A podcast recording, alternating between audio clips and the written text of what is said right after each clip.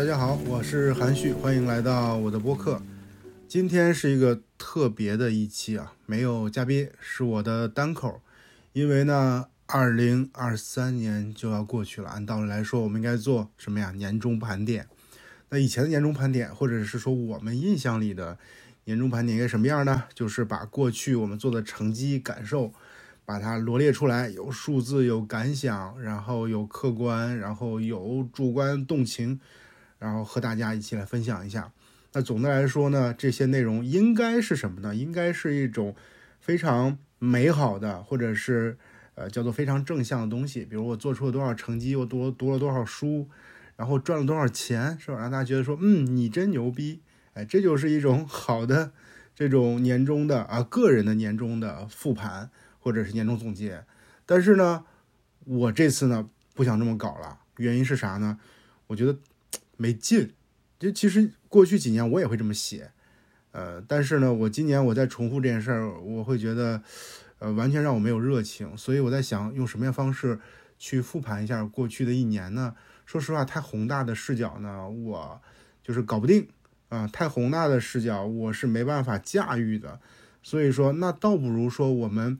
从一些小事儿聊起来，哎，所以说今天我们的主题呢是二零二三年我个人的年终盘点，或者我个人的这个在这一年里的感受和大家分享。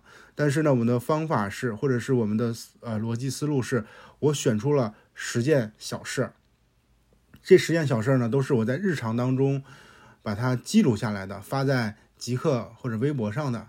啊，因为你现在去想，我肯定是记不住了。就是过去这一年里边，时间跨度太长，所以我就翻了我这过去一年里边我所有的记录，然后挑选出来十件小事儿。但这个小事儿呢，它一定从啊点能窥到面，就是从这一个具体的事情呢，我们能发散出来呃一个方向或者是一个观点和态度来和大家分享。所以说呢。这就是我们在日常记录的重要性。我们在往回倒的时候，就能看到这一件一件的事情啊，非常的真实和鲜活。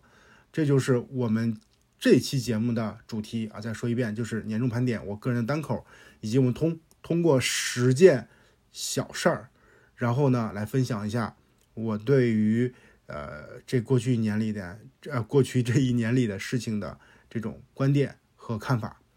那么还跟过去单口一样，这次呢。我们是没有剪辑的啊，就是完全真实的状态呈现，希望能让大家一个有一个比较好的真实的收听体验吧。好了，那我们就开始今天的主题的内容了。首先，我想跟大家讲的是第一件事情啊，第一个小故事。这个故事呢是讲，呃，我们在大厂的时候呢，都会有自己的生存之道。啊，这个生存之道你会发现每个人是不一样的。那这个事儿呢，就是我和我的一些朋友聊，啊，当然我自己也有呃切身的感受，因为我是从大厂出来的嘛。他讲就是在大厂的某一位管理者，他的生存之道是什么呢？跟我们啊，至少我的这种理解是完全不一样的。他的生存之道用三个字儿来说，就是交朋友。我们在大厂里工作，就是要把业绩做出来。啊，帮助公司成长，或者是帮助自己实现社会价值，赚到钱，对吧？这都是工作的目的。那他的目的呢，叫做交朋友，就是特别的有意思。那你会发现，他做所有的事情，他的决策的原点就是我该怎么样去认识更多的朋友，或者是维护我的这个社交圈子。那他怎么维护呢？他就拿公司里边的资源，然后去和他的所谓圈子里的朋友。做交换，然后呢，相当于拿自己公司的东西，然后去换回啊自己的利益。当然，这个利益呢，并不是直接的兑现，而是通过一种这个人情的方式呢。比如说，我今天帮你一把，那么可能再过一段时间，你就会回馈我。那这里面是没有直接关系的。所以你说这里面是不是有呃叫做呃这个这个廉政问题，对吧？其实是没办法。呃，查的没办法去呃去去识别出来的，但本质上这是他做事的原则和逻辑。那我举个例子吧，比如说他负责这个业务啊，然后呢，如果说做这个业务是为了把这个业务做好，那么咱常规逻辑叫做先定一个目标，比如说我这个目标是啥？我要提升什么 DAU，提升收入，对吧？等等，你为这个目标，然后再做拆解，然后再做具体要做的事情。但是呢，他是为了交朋友，那他的做法是什么呢？好，为了交朋友，然后呢，我就把我的资源啊拿出来，然后就想，哎，我怎么去跟这个这个这个明星啊，或者是这个业内的大佬交朋友呢？我为了跟他交朋友，我包一个项目出来。这个项目呢，完全就是为了跟他处关系，甚至讨好对方。但是我拿的什么？拿的公司的资源，拿我团队的人力，拿我公司的流量。然后去置换对方的一个叫做啊，比如说明星的一个一次出场，或者一期节目，或者是几期节目，这是他的做事的这个这个这个具体的方式。那么这个方式做下来以后，呃，落地了，那他的朋友当然是开心了，那这人情就相当于卖出去了。那可能你会说，这公司里识别不出来吗？或者公司里不会有人去制止吗？哎，你这个问题就问到位了。情况是这样的，我说的这个管理者呢，一般啊，至少就是公司的中层或者是中高层吧。所以说他是有这个，首先在这个业务范范围里面，他是有一手遮天的能力的。这一手遮天的意思是说，他有一定的决策权。比如说这个预算没有大到一定程度，我随便举个例子啊，比如说没有大到三百万、五百万，那么他都可以自己去去做决策。对吧？这是第一点，就他自己能做决定，一手遮天。第二呢，就是说他有解释权。解释权的意思是说，我比如说，他为了跟一个明星叫韩旭啊，就举谁例子也不合适是吧？就拿我当个比喻哈，比如他为了跟韩旭搞好关系，然后呢去做了这么一个项目。那么可能那个他的上级或者是什么廉政部门来问说，哎，你为什么要去跟韩旭合作啊？哎，他就可以有解释权。比如说韩旭有什么优势呢？韩旭是一个呃这个行业的大咖，然后他在竞队那里边效数据特别好。我为了这个把他挖过来，或者是为了这个把我们呃短板的呃品类内容把它搞上去，所以我们需要去找这样的人。这样的人就是很难搞，他他他就是。他就通过这种方式才能落地，等等，他有解释权。你要知道，先有结果后有解释，这个解释是非常简单的，对吧？他很容易把这个逻辑所呃自洽，所以你是没办法去找这里面的毛病的。那么这个这个这件事儿，呃，他既然是哎能一手遮天，同时有解释权，那么这个事儿就完全的叫做天衣无缝，不可能被被被识别出来。那你说他的下属知道吗？下属不傻呀。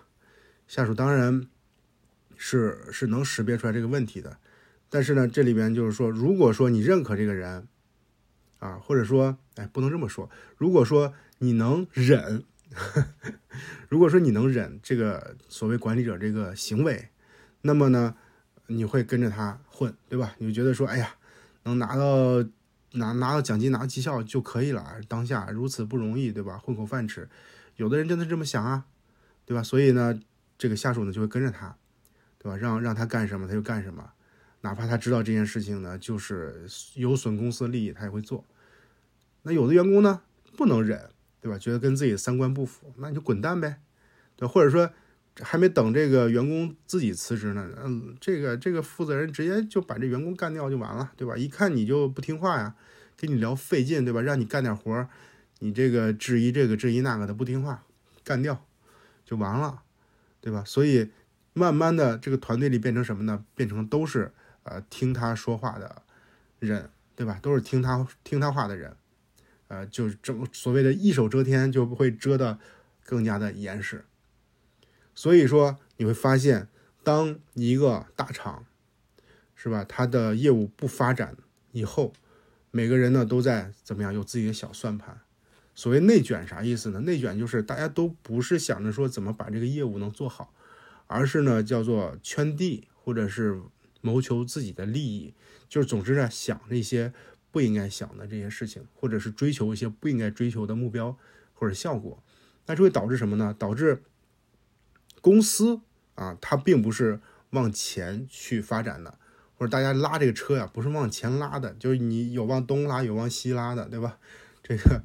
这个方向就完全不一致，导致呃这个这个资源的浪费。另外呢，也会让一些优秀的人才流失啊，因为他们在这里痛苦啊。这个才是就是内卷的这个这个核心的逻辑就是这样的。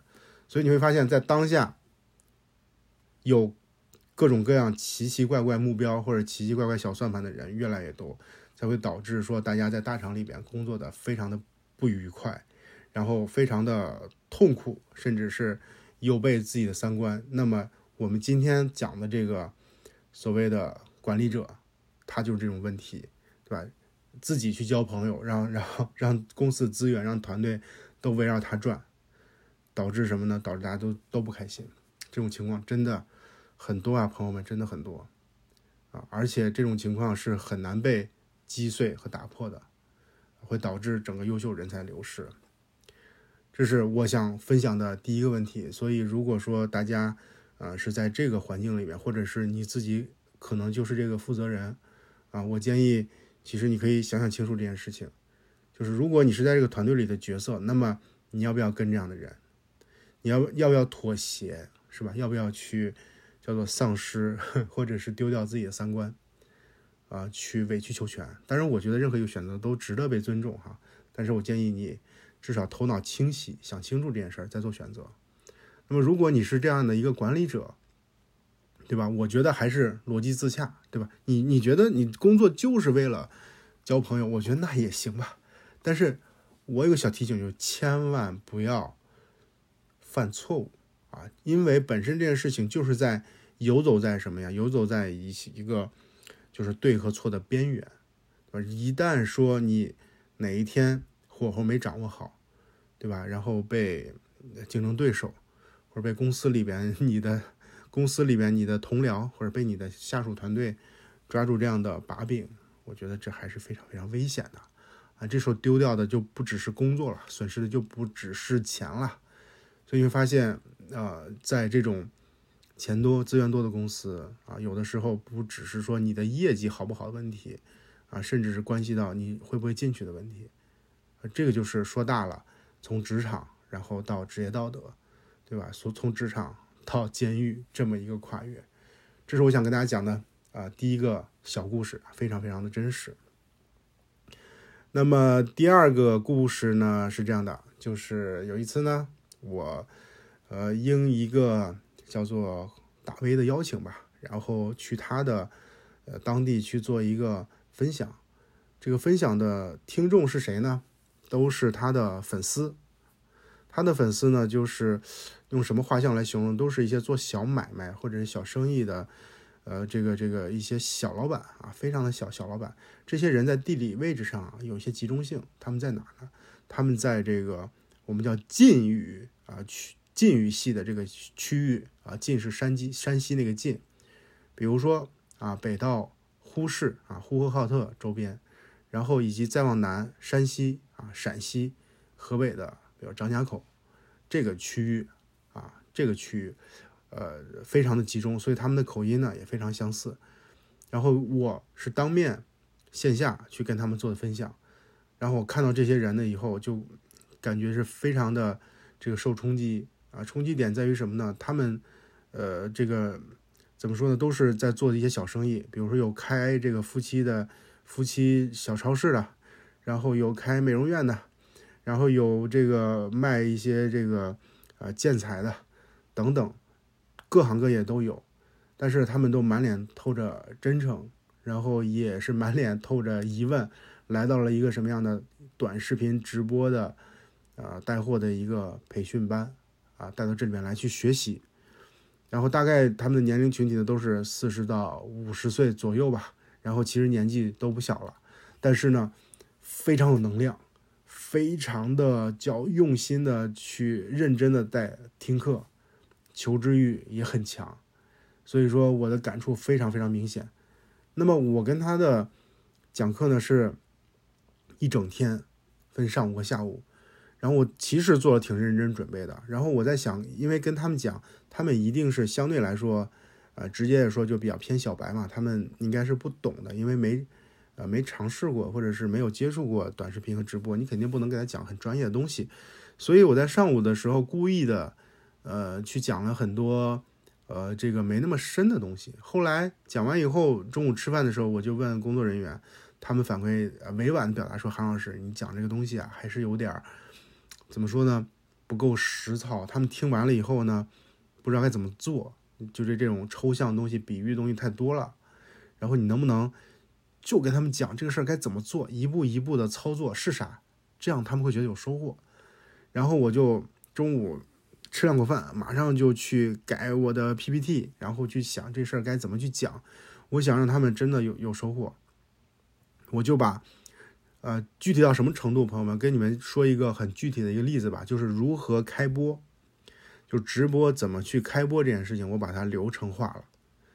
然后告诉他们一步一步该怎么去开这个直播，啊，怎么去做操作，要给他们讲，啊，甚至我们在呃会场上当下我们就指导大家去做。我要看，因为那个会场人不多嘛，大概是三三四十人，我就看他们是不是真正把那个直播给开了。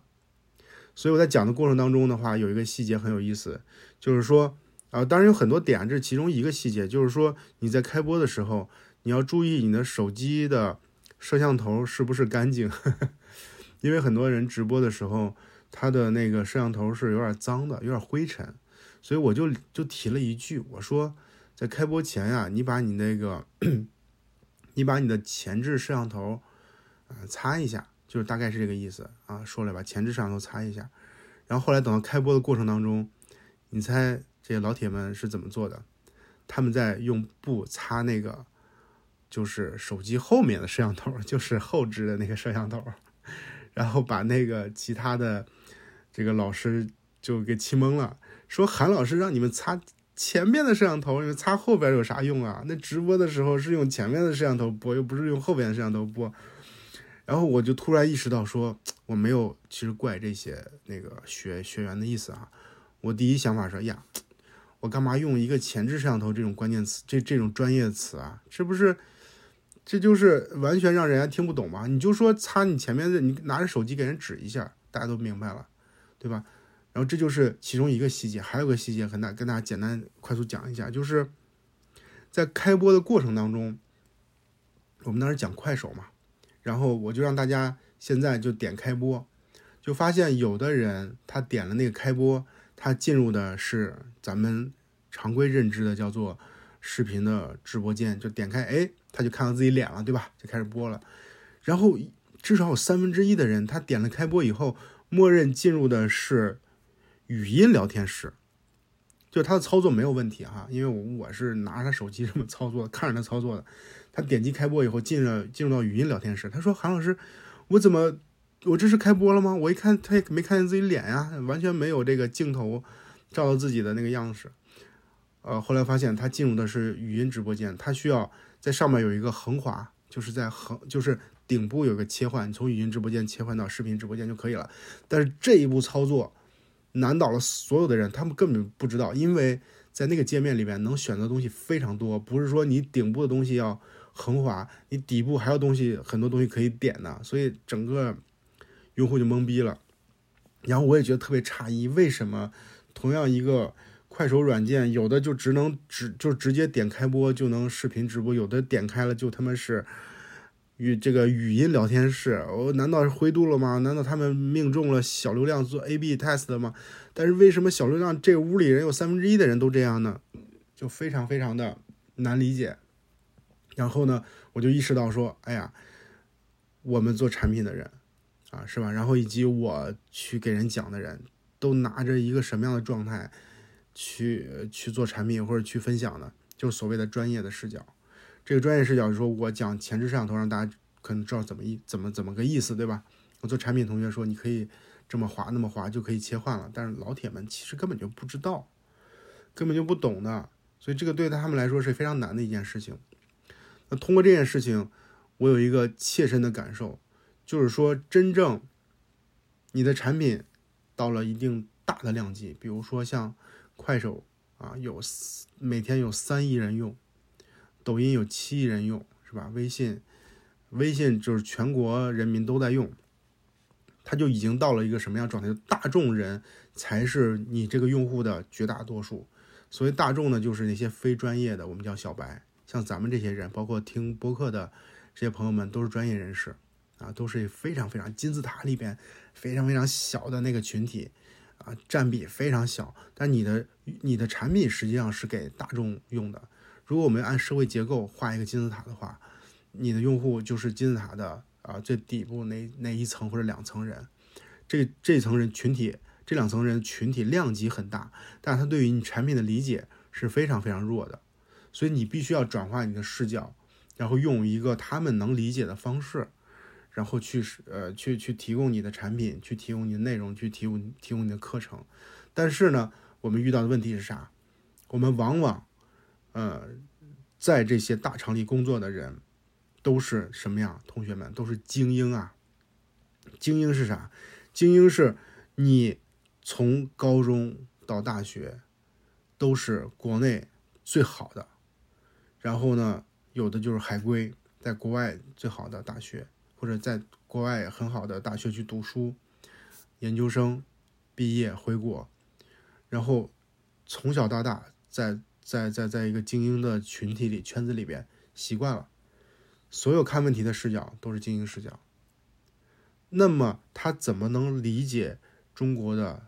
大众的的的需求呢，对吧？那怎么能理解大众的这些呃这这这种使用方法呢？或者是呃理解它的世界观呢？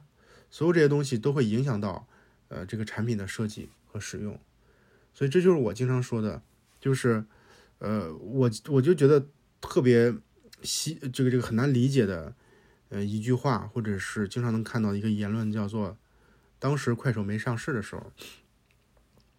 很多人说，快手这么多用户吗？为什么我身边没有？对吧？为什么我身边没有一个人快手的？所以我觉得你这数据是造假。快手上市了以后，对吧？这种言论就少很多了，因为上市了嘛，这数据肯定是真实的。而且你知道，快手的数据是我见过的或者听说过的这个这个互联网公司里边啊最真实的数据，就是它完全是不掺水分的。就是最实实在在的数据，所以只不过大大家是不能接受说，呃，看起来这么 low 的一个产品，我身边没有人用，为什么有这么多用户呢？就跟，嗯，我在拼多多超过阿里，颠覆了我们行业内，呃的这些人认知之前，大家会觉得说拼多多有谁会用啊？对吧？我才不会用，非常的抵触它。但是呢，它已经做到这么好了，是吧？它的市值已经超过阿里了。大家才慢慢的去接受它，但是呢，我们之前为什么去反，就是反抗情绪？就是我们觉得我们身边没有人在用，这个视角就他妈很奇怪，就是你身边没有人在用，你就觉得这个事情不应该发生，那么全世界以你为中心吗？对吧？你你的视角就能代表所有人吗？就能代表全中国吗？你甚至连全北京、全上海。全深圳、全杭州都代表不了，对吧？你凭什么代表全中国呀？所以我在讨论问题的时候，其实我特别讨厌一种一种讨论方式。比如说我们在讲嗯一个业务或讨论话题的时候，然后会有同学发言说，呃，我是这么看的啊，我我是我在使用这个产品的时候，或者是我身边的人在用产品的时候，他们是这样的，他们反馈说这个产品怎么好用不好用，所以说我认为这个产品有什么问题。我就我就非常讨厌这种这种这种说法，我觉得这是非常不专业的说法。如果你你要分析这件事情，你可以有两种方式，一种方式就是就是非常理性的，比如通过数据啊，通过一些很严谨的调研工作得出来一些呃相对来说客观的结论，对吧？这是这是一种方法，没问题。另外一种方法就是你通过研究一些典型的现象，然后通过这个现象。然后做一些归纳，然后这个归纳呢，就是你对于这个事情的一个理解。你这个理解呢，无所谓对错，但是它对于这个讨论来说是有价值的，因为它是对现象做的做的这种抽象的归纳，对吧？这个呢也 OK。但是你说你在讲一个你身边的，比如你的一个闺蜜，然后她怎么对待这个产品，她对这个产品看法，或者你自己怎么使用？我操，我觉得这个就是你，这就是完全典型的用户视角，就是这里的用户视角不是一个褒义词，就就是一个外行视角吧，不能叫用户视角。用户视角好像是对的逻辑哈，这是典型的外行视角，就你拿一个个体的并不具备典型的这种这种现象，然后把它讲成故事，你在你在影响我们这个讨论，你在耽误大家的这个这个开会的时间。所以这就是我通过这件事情最大感受，就是你要永远的对自己的认知。呃，要有一个清醒的认识，是说你可能知道的东西非常的少，你只是在某一个圈层里边，然后一个非常这个这个这个叫做什么单一的一个视角啊，因为呃每个人很难突破自己的社交圈或者是认知圈，你要对整个的呃互联网市场或者你对于整个网民他们的需求，你要有敬畏之心。这个敬畏之心，说你要你要。有一种批判精神，要知道说很多东西应该是你自己不知道的，应该是在你认知之外的。只有有这种敬，就是敬畏之心，然后有这种批判的精神，你才有可能说去接纳一些呃新的东西，去接纳一些不在不在你认知里边的这些逻辑，才能不断的去武装自己，做出一些啊所谓对的产品。因为跟这几个几十个学员的相处。我看到了他们的面孔，看到了他们的微笑，甚至他们在做的时候讲故事的时候，非常感动的流泪。这就是一个真实的，叫做三四十个典型的用户，我就理解他们哦。至少在这个这个这个内蒙、山西、陕西这个区域，呃，三线以下城市，四十到五十岁这些小老板，他们的生存状况，他们对互联网的理解就是这样的。非常非常的鲜活，帮助我去了解，呃，一点点更多的世界。所以说，呃，我们现在做生意是吧？有的人是做有钱人的生意，有的人是做这个这个大众的生意。那么你要想挣大众的钱，你就必须要理解大众，你就必必须对他们有敬畏之心。这个是一个最基本的。我我在这里啊，稍微的。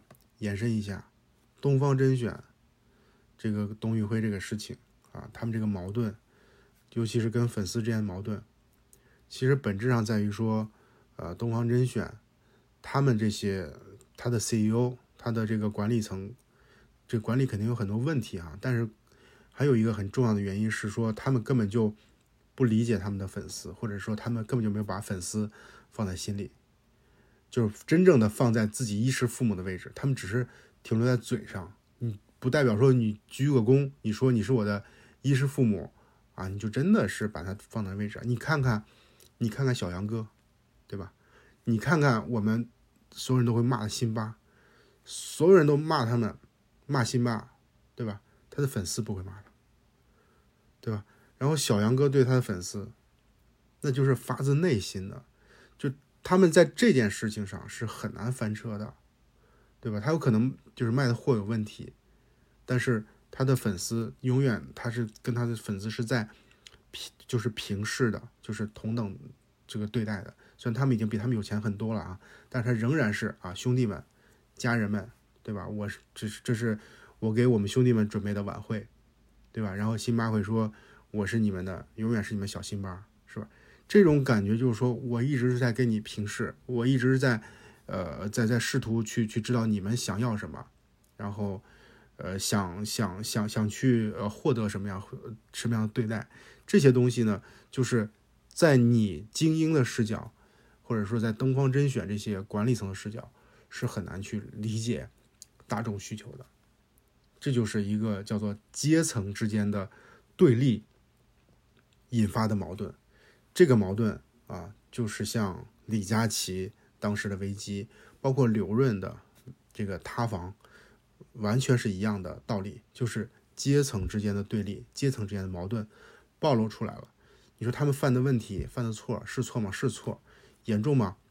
说实话，我觉得没那么严重，道个歉就可以了。但为什么引起如此大的影响？就是因为他们代表了一个。就是所谓的精英阶层，代表了所谓的上流社会，挣钱挣得多，对吧？然后专业，然后有名有利，然后你居然嘲笑我们上班族，嘲笑我们这个这个平凡的 打工者、大众人，是吧？这肯定是不行的。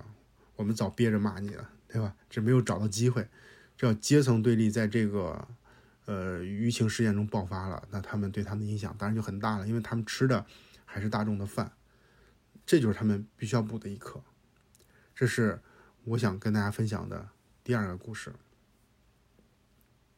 好了，第三个故事呢，还是回到职场哈，就是跟大家先讲一下，就我有一个呃认识很多年的好朋友，然后呢，他呃以前呢在字节啊负责某个产品，他的能力专业能力真的是很强的，因为我跟认识很多年，我们基本上每过一段时间就吃个饭，然后来交流一下，我是很佩服他的专业能力的，绝对是很强的，但是呢，他这么多年始终没有拿到。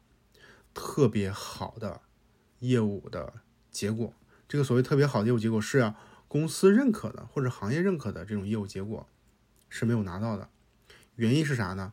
原因是虽然他能力强，但是他的协作性很差，就是他身边的人都不喜欢他。然后你们是不是想象这个人是一个 就是一个魔鬼或者张牙舞爪的，天天的就是骂别人？或者天天的，就是做出让人让人讨厌的事情嘛？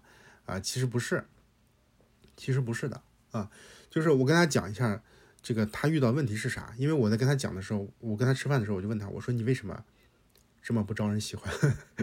我关系很好，我说为什么身边的人不喜欢你？你有没有反思过？他说，旭哥，他说我反思过这件事情，对于我来说还影响，就是说收获挺大的。他说我以前的时候认为。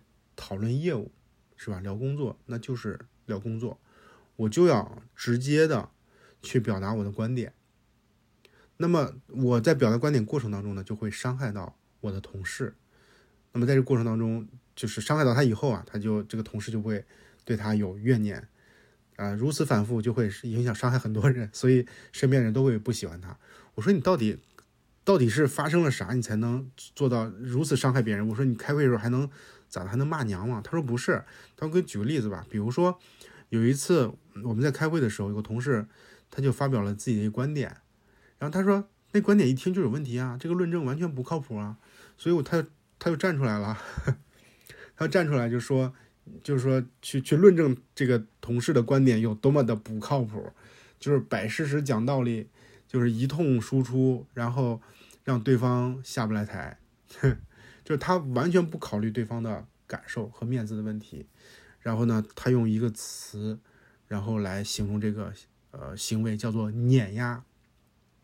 碾压的意思就是我能力比你强，然后我都摆在台面上，我把你按在地上摩擦。你说他错吗？他专业上来说绝对是没有错的，对吧？如果如果你说他对的话，他这个方式是呃非常的没有非常违背人的社会性的。就他会让身边的人都不喜欢他，导致他这个工作做不下去。所以这样说呢也不对啊，也是不对的。那么他在这个过程当中，哎呀，就积累了很多的经验。后来反馈说，哎呀，我这样做是是不好的，我还是还是要改啊，不能通过这种方式去去去跟别人沟通。因为这样沟通以后，大家都跟他有有了这个这个这个不好的关系以后呢，很多人就给他挖坑。啊，他的情商又不够，挖了坑他还往里跳，所以导致呃，经常业务做着做着呢，他就就背了一些这个这个问题就被调整了，或者是就被下放了，就是他的就是有能力的人带来的一些一些一些一些不好的结果吧。所以从这个时候你会发现，我们在职场里边怎么说呢？嗯，我们当时在快手的时候，我记得快手的企业文化。是不断在在迭代的，因为它也是一个快速发展的公司，嗯，有多快呢？就是曾经在一年里边就多了几千人，应该是在一七一八年吧，就在这个前后，我具体有点忘了，就是就多了几千人，所以这公司的文化是很难，呃，很难稳定的。但这个时候呢，公司曾经说过说过一些提出过企业文化，叫做简单直接，啊，就就很多词嘛，比如追求极致。什么玩意儿的那些我有点记不住了，但其中有个词叫简单直接，然后这个简单直接呢就会被人怎么去滥用呢？就是在公司里面有一些某某些这个工种的人吧，就他过于简单直接。他怎么简单直接呢？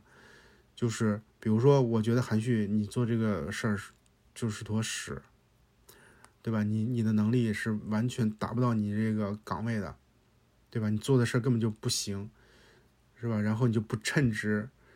呃，他简单直接就是同事就会直接在会上告诉他说：“韩旭，你做这东西就他妈像一坨屎，你拖拖拖慢了我们的进进展，然后你是不匹配这个能力的。我觉得你应该去做更简单的事情。”所以他的简单直接是让韩旭这个同事下不来台，对吧？他他会伤害到他的这个同事，那这个也不对啊，因为大家都。都追求这种所谓的简单直接，根本就不在乎对方感受，那嘴上是痛快了呀。那大家会说，哎，你为什么，你为什么要这样伤害韩旭呢？他说，哎，我简单直接呀，对吧？你不是公司追求这个文化吗？我我这不是挺直接的吗？呃，怎么有什么不对吗？后来公司呢，对这个简单直接呢，又做了叫做一个一层的解读啊，叫做简单直接，但是不能去伤害到对方啊，叫做不能去因为简单直接。伤害到你的同事，要注意沟通的方式方法，这就做了一层的迭代。那这个例子呢，就跟刚才我们讲这个朋友的方式就很像，就是你不能因为你自己专业能力很强，然后你就去碾压你身边的人。你要知道，在公司里边，在一个大公司里边，个体能力再强，你还是其中一个环节。我们讲大厂是螺丝钉嘛，就螺丝钉，呃。所以看着可能有点太具体了，就是你是螺丝钉，或者是你是一个流水线当中的一个环节，这肯定是没错的。哪怕这个人能力再强，它也是其中一个环节。你这有你有，既然你是一个环节，你就有上游和下游，对吧？然后你跟他们协作好，呃，你这个流程才能顺起来。如果说你喷这个喷那个的，对吧？导致这个流程没办法跑顺，你这业务不会变得更好。所以在大厂里边，你要知道，公司。啊，招你来当然是买你的时间，买你的经验，但是公司是希望你啥呢？希望你协作的，他是希望你跟别人协作的。大家可以想一下，这个在公司里面的文化啊，企业文化，他不不鼓励个人英雄主呃不鼓励怎么嘴瓢了？不鼓励个人英雄主义的。你可以想一下，如果说谁有这种行为的话，他不会有特别好的结果的。他一定会把会被企业文化给干掉的，这是不被鼓励的。大家这个企业鼓励的是什么呢？就是就是你在这个环节里边，你把你的职责做好就可以了。说实话啊，这是背后的逻辑。你会看，呃，这个这个这个，比如说人力资源的同事，或者是呃企业的规章制度，他在怎么处理一些员工的时候，或者评判一些员工的工作的时候，你会发现，其实他希望你就是不要太过个性。就是你哪怕你能力再强，你跟你也给老子这个这个老实一点，不要太过于彰显你的个性，对吧？这就是什么呢？不要太强调个体，你要把这个整体协作做好，哎，稳稳当当的，这是一好员工，对吧？说实话，过去的这些传统的老牌互联网公司不是特别明显，就是虽然它的底层逻辑是这个，但是体现出来不是特别明显。但是拼多多。在今年快速的被我们看得越来越清楚的拼多多，它就是一个特别直接显性的案例。就他对于员工，他是个互联网公司，对不对？他对于员工的要求就跟流水线里边的厂哥厂妹是一样的，就是他，呃，让你他要求这个员工听话，让他做的事情，他会明确的很清楚，这是你的职责，然后以及怎么衡量你，衡量方式也非常清晰，你就去干就完了。对吧？你不需要去了解到别人做的什么，这个全貌你不需要了解。其次的话，你上级为什么要下这个指令，你也不需要了解，你就需要把这个环节做好。而且我希望你高强度的工作，十一十一六，对吧？高强度的工作。所以这个你会发现，公司希望这个人呢，就是在流水线里边扮演好这一个环节，不要出错啊，不要去越位啊，不要去整那些有的没的，对吧？快速的、高效的把你的工作完成就可以啦。当然，人家这个逻辑呢也是自洽的。自洽在哪里呢？就是工资高。虽然说有点反人性，虽然说非常的累，对吧？但是呢，工资高，那自然他也能选出来愿意去接受这个类型工作的年轻人嘛。你发现，哎呀，这玩意儿也挺合理啊，人家这公司给钱给的多啊，你可以说你你不接受，那你去别的地方干呗，也自洽了。所以你会发现，我在这个故事里边想跟大家分享的是，公司希望你是协作者啊，把协作好就可以了啊，不要去伤害别人，不要跟别人就是有不好的这种合作关系啊，这个是非常非常重要的，甚至是比你做工作或者说跟你做好工做好业务工作同等重要。那这个时候你可能会说，刚才不是说了吗？你刚才讲了交朋友这件事儿是不对的，或者是说。你在讽刺了那个去交朋友的管理者，没错，这里边的节点或者这里边的分水岭，大家一定要，嗯，能理解我的表达啊。就是我说交朋友的那个管理者呢，他是用公司的资源去为自己谋利，这是他的最大的问题。所以我会说，这种人要注意，不要进了监狱啊。就是用公司的资源，这个资源包括钱、流量。人力，然后为自己谋利，只不过他这个谋利呢是间接的，不是直接交换，是间接的，对吧？这个人情关系这种叫做间接。但是呢，我在这个故事里面讲的是，人是需要在公司里面是需要协作的，这跟跟刚才是两回事儿。协作是你应该做的，啊，它是你的职责，是公司对你的诉求。公司对你的诉求不是让你挖公司墙角啊，这叫做。呃，如何去界定这两个问题之间的边界？大家一定要搞清楚。这是我想跟大家讲的第二个故事啊，这不是第二个故事，第三个故事了。希望大家在嗯职场当中能找到这个这个这个这个叫做程度吧，就是说，呃，又能把业务做好，然后呢，又能跟上下游把关系处好，又不过分，又不违规啊，这个呢是一个非常理想的状态。如果你能做得到的话，相信你在这个厂子里啊，在公司里边一定是啊游刃有余的，如鱼得水的。这是第三个故事。好了，现在开始跟大家讲第四个故事啊。这个第四个故事呢，是有呃有一次呢，我在看读库这个书，我不知道大家有没有去订，反正我是挺喜欢读库的。我看的时间也不长，看了三三四年了吧。就是我一定就一年嘛，就是我应该定了至少已经三年了。然后它是这样的，就是每两个月有一本书，他给你寄过来，跟个杂志一样，但是它是一本书。所以说，我就特别喜欢在在在在闲暇的时候读一读这些看似没有用的东西。它对于我来说是一个精神上的放松、休息和调节。那这个故事呢，是源于说读库呢做了一个 app，叫叫读库这个 app。这个读库的创始人呢，就是叫老六，对吧？老六呢就和这个帮他做读库读库 app 的这个王俊玉去交流，然后他们做了一期播客。他们在聊什么呢？聊这个 app 当时在设计的时候呢，有一些好玩的故事。这里面有个特别细的细小的一个小故事吧，我觉得非常非常有意思，有代表性，可能很容易被划过，我就把它给记录下来了。这个王俊玉啊是。可以说中国顶级的一个产品经理吧，或者是他甚至已经超出了一个产品经理的范畴，人家是个创业者，啊，他就讲说他在设计读库 app 的时候呢，在这个阅读模式是横滑还是竖滑的时候，当时有特别激烈的讨论。这个阅读模式横滑和竖滑，就是他在翻书嘛，就是这个翻这个书应该是，呃，用手指是横滑，就是横着滑。哎，我这好像用一个。呃，废话跟没解释一样。竖滑呢，就跟抖音这种上下滑，这种横滑和竖滑呢，当时是有这个很很激烈的讨论，就是大家的观点是不一样的。这个王俊玉啊，他是作为一个产品经理，他当时就认为竖滑的阻力小，用户呢操作起来也非常舒服，效率是比较高的，而且用户在滑这个上下滑的时候，竖滑的时候已经形成习惯了，对吧？因为抖音等等所有的短视频都是。这种，呃，这种竖滑的方式，但是呢，读库的创始人老六呢，他就有这个相相反的观点，他不同意，他认为横滑是对的，因为横滑是有停顿的，它有一个读文章、读书的一种节奏感，啊，这个节奏感呢，就是呃，就是恰恰牺牲的就是一个效率。但是呢，他有这种读书的这种感觉，哎，他们俩在讨论这件事情，然后我就觉得这组对话呢就特别的好。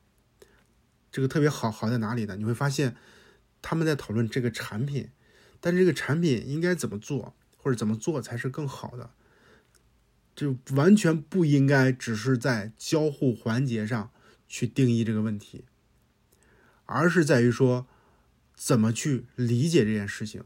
怎么去理解用户，对吧？比如说，如果说你认为这就是个交互环节的问题，就是应该看数据去去做决策，那么王俊玉说的一定是对的，因为上下滑一定是效率最高的，一定是用户理解起来成本最低的，一定是滑起来更爽的，对吧？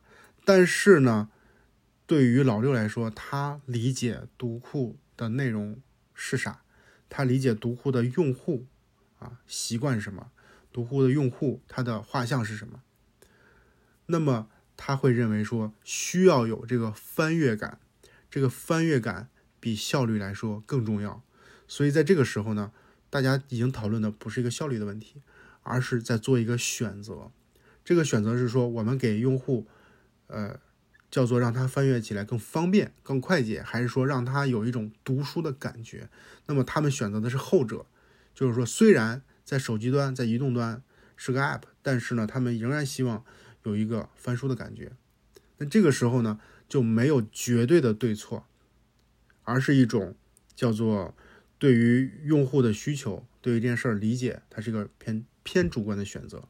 这个偏主观选择就不是通过数据来去得出的，而是靠主观世界啊对于这件事情的理解。我觉得这个东西非常的酷，这个故事非常的叫做性感。可能因为我本身就是一个文科生吧，就是我认为，呃，就是在我看来，你用数字去定义这个世界，它是过于冰冷的，它是呃很难去让人有一种叫做体验感的。它效率虽然很高，但是它不酷，它没有人味儿。这就为什么说我延伸到另外一个产品啊，朋友们，就是小红书。为什么大家这么喜欢小红书，或者对于这件事情觉得那么热衷去讨论它，就是因为小红书它的魅力在于说，我是这么总结的，在于说它没有去追寻一种所谓最好的叫做效率或者规模的方式。比如说你是个学生，他追求的不是说我要考最高分儿，他追求的是我要去学习他认为最有用的东西。然后你就觉得他不是最好的学生，因为最好学生是抖音，他的呃成绩最好啊，无需质疑，呃叫遥遥领先。但是你会发现另外一个学生叫小红书，他的成绩不是最好的，就还行。但是呢，你觉得他的学习方式，他看书的选择的书。他去研究的知识，让这个人觉得让让我们觉得这个人特别酷，让我们觉得这个人，嗯，特别有文化，我们愿意跟他交流。我们不愿意去把这个人跟，呃，抖音这个人去比。你会发现，这么比就会觉得太残酷了，或者说会让我们扼杀掉小红书这个这么一个角色。原因是啥？原因就是他有自己的魅力，他的魅力就是他有自己的主观选择，他的主观选择就是。我不跟抖音去比规模和效率，我就要做一个我认为好的社区，高审美的社区，对吧？然后这个审美的社区说我要让对的人进来，然后让对的品牌进来，让对的内容进来，让对的氛围存在。这里面就要说，呃，他们的小红书的 CEO 毛，就是哎呀，叫毛什么？我突然有点忘了。就是 CEO 星矢吧，我用他的代号来去说的一句话，叫做“文科生定义世界，理科生改造世界”。这就是他对于社区的理解啊，他对于世界理解，就是说他是希望一个文科生视角去看待小红书这个社区的啊，看待这个小红书这个产品的。他认为说，我们去看待这个小红书这个产品。我们首先要有一个认知，小红书是一个什么样的社区？这个呢是需要我们这个这个文科生去定义它的，对吧？这个呢就是个偏主观的一个叫做啊理解啊毛文超，对我突然想起来了，我现在这个脑子呀，小红书 CEO 毛文超说的一句话，他就觉得说这件事情，呃，他有自己的理解，然后去把他的理解应用到这个产品上，这就是一个有魅力的产品为什么会存在？它不像抖音是一个机器啊，比如说流量运转的机器、赚钱的机器，对吧？谁进来？都能赚到钱，它在高速的运转，它效率极高。但小红书你就觉得那个劲儿劲儿的，对吧？然后说哎呀，内容特别好，特别美，赚钱嘛，哎想赚也赚不到。然后想做电商，做买手电商，买手能挣几个钱呢？挣不了几个钱，但他们无所谓，他们觉得说我我这个买手一定是挣不了多少钱的。但是呢，我们一定要保证社区的调性，我们一定要保证就是你在。小红书里边做电商的人一定是小红书自己的博主，所以才有买手电商这个逻辑，对吧？一定要兼顾他们社区的叫做这个存在感啊，社区的基础，这个就变得非常非常的重要。所以他就是通过文科生的视角来去解读啊，通过文科生的视角来去思考问题的。然后我觉得这件事情非常非常的性感，这个性感在于说他有考虑人的存在。我是觉得未来我们很有可能就会面对这样的冲突，就是 AI 能做很多呃人类能做的事情，对吧？它能所谓的替代人类啊做事情，但是呢，人仍然在在这里面是有价值的。它的价值在哪里呢？价值就是在于说刚才我讲的，你怎么样去理解和定义这个世界，你怎么样去认知这个世界？那这个呢，就是通过人来去。啊，界定的通过人来去啊下的这个定义的，只有人先把它定义出来以后，AI 才能理解或者才能去把它执行下去。这个就是非常关键的，叫做人和机器啊的对应，文科生和理科生的互补或者是啊对冲。这个呢非常好玩和有意思的一个问题。那回到我们这个故事里边，我们讲的是这个老六跟俊玉的这个。呃，非常短的一个对话，但是呢，其实就是他怎么去看待用户去用他这个 app 看书的问题啊，这就是用的一个所谓文科生的视角，非常非常的有意思啊，非常非常的好玩。这个呢，就是我想讲的，这是第四个问题。我希望，呃，如果说听的听博客的朋友们有一些啊，我相信应该有一些。是文科生，我们呃相对来说偏感性，相对来说，嗯，对于世界有自己的一些主观的理解。那么我们也要学一些呃客观的逻辑或者是客观的分析方式，因为这是呃这个世界对话的最基本的叫做游戏规则。你必须掌握最基本游戏规则，才有可能把你的主观的认知去把它落地。去把它实现到你的业务、你的产品、你的作品里面去。我觉得这个世界因为有文科生的存在，才会变得啊更性感、更美好啊更多样啊更有文艺感啊。这是第四个故事。好了，我们继续往下讲这个第五个故事啊。第五个故事呢，是我有一次在读书啊，这个书呢叫做《重新定义团队》啊，这是老外的一本书哈。这个书里边。嗯，讲了很多，但是它其中有一句话我觉得很有意思，这句话叫做“大部分的面试都是在浪费时间”，这是这书里面的观点哈。为什么呢？是因为他认为，或者说他做过这种调研，叫做百分之九十九点四的时间啊，都是用来去证实面试官最初十秒钟的印象。这什么意思呢？他就觉得说，我再重新说一遍啊，就是他认为整个的。面试的都是浪费时间，为什么呢？是因为这个面试官对于这个求职者，他是是好是坏的印象，在见面的前十秒钟就已经决定了。那么十秒钟之后做的事情，都是在验证面试官这个十秒钟之内做的这个决定是对的。比如说，我今天面试的一个人叫韩旭，我一见到他就觉得我喜欢他，哎，这个人给人好感。那么这个韩旭在接下来的一小时当中口若悬河聊这些东西，都让我觉得说，哎，你看这哥们儿可以哈，我我就觉得这个挺合适的。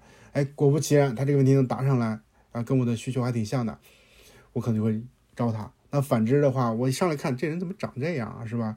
或者这个人就不是说我想要的那种啊有创意的人啊，我觉得这个人不应该是这种，呃，这就这种形象，这种穿着，这种谈吐，是吧？怎么这种口音啊？哎，这个其实就是前十秒钟印象，但是后边你他所有的这些表达，他的呈现，他的能力都是在去去去证实他不合适，所以书上讲说这种。啊，现象心理学家把这种现象叫做啊正视偏见，正视偏见，所以这是书里边的这个这个原话。所以我就想这个事儿还挺有意思的哈，就是说，呃，好像我们在面试的过程当中真的是看似非常的客观，但是我们实际上是夹杂了很多的这种主观，嗯，这种这种因素存在的。说说句不好听的，就是看人顺眼不顺眼。啊，然后用好听的话，好听的话说就是眼缘儿，因为很多的面试官，他其实是怎么说呢？能力是不够的啊，因为这是我在职业生涯这十几年在大厂里面待的这个感受。因为比如说，嗯，我知道我我我以前团队同学他们是怎么面试的，或者是我的同僚，是我上级是怎么面试，大部分人的面试非常的不科学。对吧？就是不科学，他就是不知道该怎么去判断一个人的呃人人才，他是没有判断能力的。他认为自己就是跟他去聊会儿天儿，然后他用自己的感觉，嗯，去判断这个人。但是他的感觉是非常不稳定的，他没有一个所谓的一个呃系统，呃去判断这个人到底好还是不好。他非常的就是叫做不稳定，非常的就是有有主观的呃色彩在里边。所以这个主观色彩呢，会导致说前十秒他基本上就对这个人有有自己的观点了，那后边他就会在不断的去圆自己的这个故事。因为我在去跟一些人聊的时候，我就会问他说：“这个人你觉得合适或不合适？原因是啥？”我认为说，如果你作为一个呃好的好过的好的这个这个面试官，你会在你评价人的这个时候，我能感受到说你是用你什么样的体系去评价他的。我我可以跟你的体系不一样，这个没关系。但是呢，你的体系得有，对吧？然后你的逻辑得清晰，然后你的自洽。比如说，你对于你现在的这个岗位，这个面试官是吧？你是想要一个资深的，还是相对年轻一点的？你求他的经验，还是求他的活力、创造性，对吧？然后呢，呃，这个你是看他的经验，还是看他的学习能力？就是。比如说，你用他已有东西来去用他这个这个老人去做一些这个比较约定俗成的东西、流程化东西就可以了，还是说你这个是新业务，你一定要去找那些有开创性东西的这种年轻人啊？他未必是有相关经验，但是聊的时候你要看他的学习能力，看他的灵性。那么你在面试的时候，你就要去考察他这些，你有没有去考察他，对吧？你考察以后的这结果是啥？这个叫做。呃，你有一个评判的体系，非常有目的的去面试的，大部分人回答不了这个问题，大部分人去评价这个人就非常的就就就不负责任，非常扯淡，对吧？就觉得这个人，哎呀，一看就不行，哎呀，那这问他问题说不上来，对吧？然后为啥为啥非要说上来，或者为啥就是答的回答的跟你想的一样，就叫说上来了，对吧？然后你问的问题对吗？你有没有表达清楚？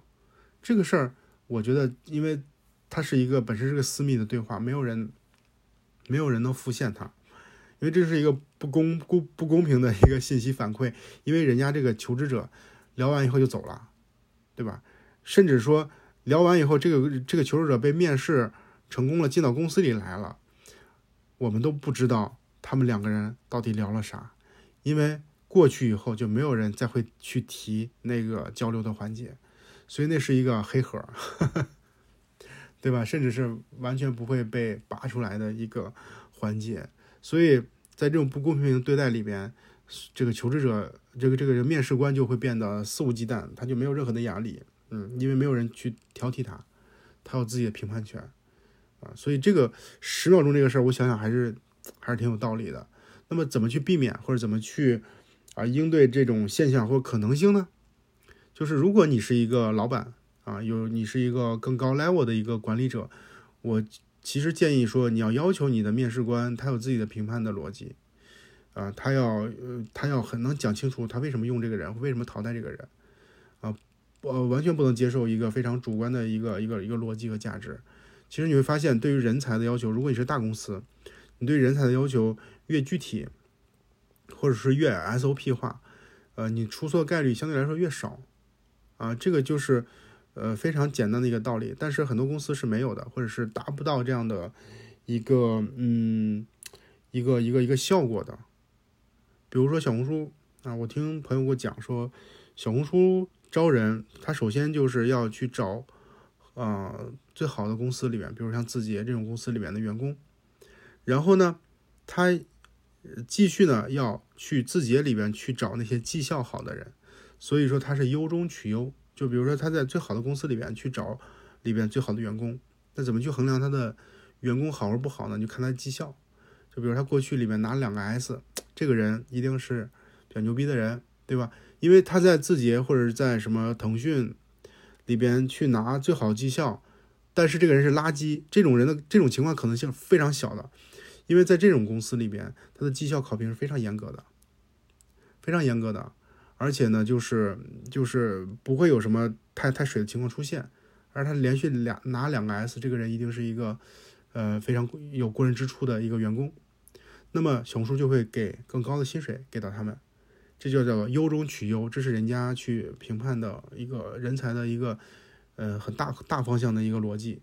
所以我认为，呃，任何一个公司都要有评判员工的一个一个标准，这个标准就是基本上每个员工每个面试官都要去适用，否则的话，太主观的这种这种这种这种对于人才的评定是非常的不稳定的。就是很容易出问题。然后前段时间我跟一个朋友聊，嗯，他说这个阿里最近就是在哪一年我有点忘了，就是快速的发展，就上市以后快速的发展那一年，招了大量的员工进来，导致以前的阿里的文化就被冲散了，导致以前阿里的这个这个比较好的东西呢就没有了，因为快速的从外边进来了一些人，这些人就是高管嘛。或者一些管理层，他还没有理解阿里的文化的时候呢，甚至他没有理解阿里的业务的时候，他就去招他自己的人嫡系进来。所以说这个过程叫做，呃，本身就对于文化理解不够，或者说他本身就是一个新手。对公司来说，他是一个新手，呃，他在新手期的时候继续去招新人进来，对吧？那很有可能就是在错上加错。比如说新手他对于这个公司不理解的时候，他其实不知道什么样员工适合这个公司，但是他为了跑马圈地，对吧？为了说快速的站站稳脚跟，他就去去招员工，去招他的嫡系进来。那么他的嫡系呢，就是他自己认为是对的人，那不一定是阿里怼的人。所以说整个的文化可能在那个时候就被冲垮了。这个对于快手来说是一样的。快手刚才我讲过在。呃，一七一八一九年快速进了那么多人，那时候我们都是没有海康约束的，就是你想招是可以招的，啊，逻逻辑上是有，但是你业务上是说说去招，HR 是没有办法去拦你的，这个就是公司在业务快速发展的时候就是这个情况，就打仗嘛，就是这样的，对吧？你 HR 说你不让我招人，那这业务做不起来，你你担得起这责任吗？对吧？HR 肯定说我担不起，对不起，对不起，你招吧，你招吧，反正最后出问题的这个得得是你来担。所以说，在那个时候也一样，很多不理解快手文化的员工进来了，然后他就招自己嫡系，后面才会有了大家说的什么腾讯系、百度系、阿里系，对吧？在这个快手里边，原因就是这样的。所以在面试的时候，其实看似你看我们非常小的一个问题，对吧？十秒钟印象。衍生出来了，公司怎么去快速扩张啊、壮大、成长起来的一个一个一个故事。我觉得这些对于公司来说都是非常重要的。那怎么去解决？除了有很好的招聘的制度啊，建立招聘人人才挑选的文化之外，其实对于快速发展公司的时候，你就应该让这个老员工去招新人。比如说，你虽然是让韩旭进来去做中层，甚至去做高管，但是招聘的时候呢，你还是要去让老人进来去做决策啊，去把一把关，这个是非常重要的。嗯，这是我们想和大家分享的第五个问题。好了，接下来聊第六个问题了。第六个问题呢是一个吐槽，但我觉得这个故事挺好玩的。这故事是这样的哈，就是我之前在网易的时候，这是个真事儿啊，朋友们，这是个真事儿。我我之前在网易的时候呢，我们运营团队同学去给设计师去提一个需求啊，这是两个小朋友之间的沟通。他提需求的时候呢，这设计师说：“你做这个页面要放在哪儿？”然后呢，这个运营说：“你打开网易新闻，我跟你说一下。”然后这个设计师说：“哦，算了，没事儿，我没有装网易新闻。”就是你你能想象吗？就是他就是网易新闻的一个设计师，他手手机里是没有网易新闻的，然后他甚至没办法去去拿 手机去打开这个 app 去看他要设计页面放在哪里的，所以这两个人就算了，就没有再去看这个产品。这还不完，我有一次，呃，我后来在快手嘛，在快手的时候，这公司有周年庆，周年庆就是在园区里办活动嘛，热闹，啊，就是给员工呃玩的活动，他弄很多这种那个那个，就线下那种一个一个那个店铺的那种感觉，就是有一些好玩的游戏，员员工可以来互动嘛，就参与活动互动就能抽奖什么的，就是大家乐呵乐呵。然后呢，有一个员工呢走到了一个摊位那儿，就是问说：“哎，这个礼品怎么领啊？”然后这个摊位的工作人员说：“你用快手啊，打开快手扫码就可以领了。”然后这个员工说：“用微信扫可以吗？我没装快手。”我操！当我听到这两个故事的时候，我就我就完全爆炸了，你知道吗？就我的观点是说，你作为一个这两个公司里面的员工，你拿了。这个公司的薪水，然后甚至你的工作是跟这个产品相关的，你手机里甚至不愿意免费的去装一个这个 app，对吧？我就不相信了，你在这两个公司的员工工资都是不低的，你手机里不至于说连这个软件都装不下吧？我就非常难以理解，你你怎么可能能把业务做好啊？你怎么可能能理解什么？不要再提什么用户为中心了，好吗？不要再提什么用户体验了，这完全不存在，因为他手机里就没有这个软件。什么中心不中心的，就狗屁扯淡！我操，我觉得特别不能理解这件事情。然后呢，我就把这个故事分享出来了，分享到这个社交网络了，包括我现在也是在分享。我不知道听这故事的人是什么是什么感受。我觉得这些这样员工就就就都是傻逼，我觉得他们不配啊作为员工，这就是我的观点。但是呢，我分享出来以后，我非常意外的发现很多评论，他们都在喷我。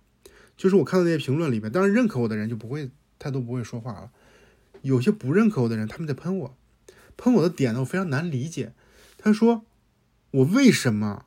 其中朋友们啊，其中有个观点叫做我为什么拿我个人的设备去装公司的产品？我操！就是他认为手机是他个人的，对吧？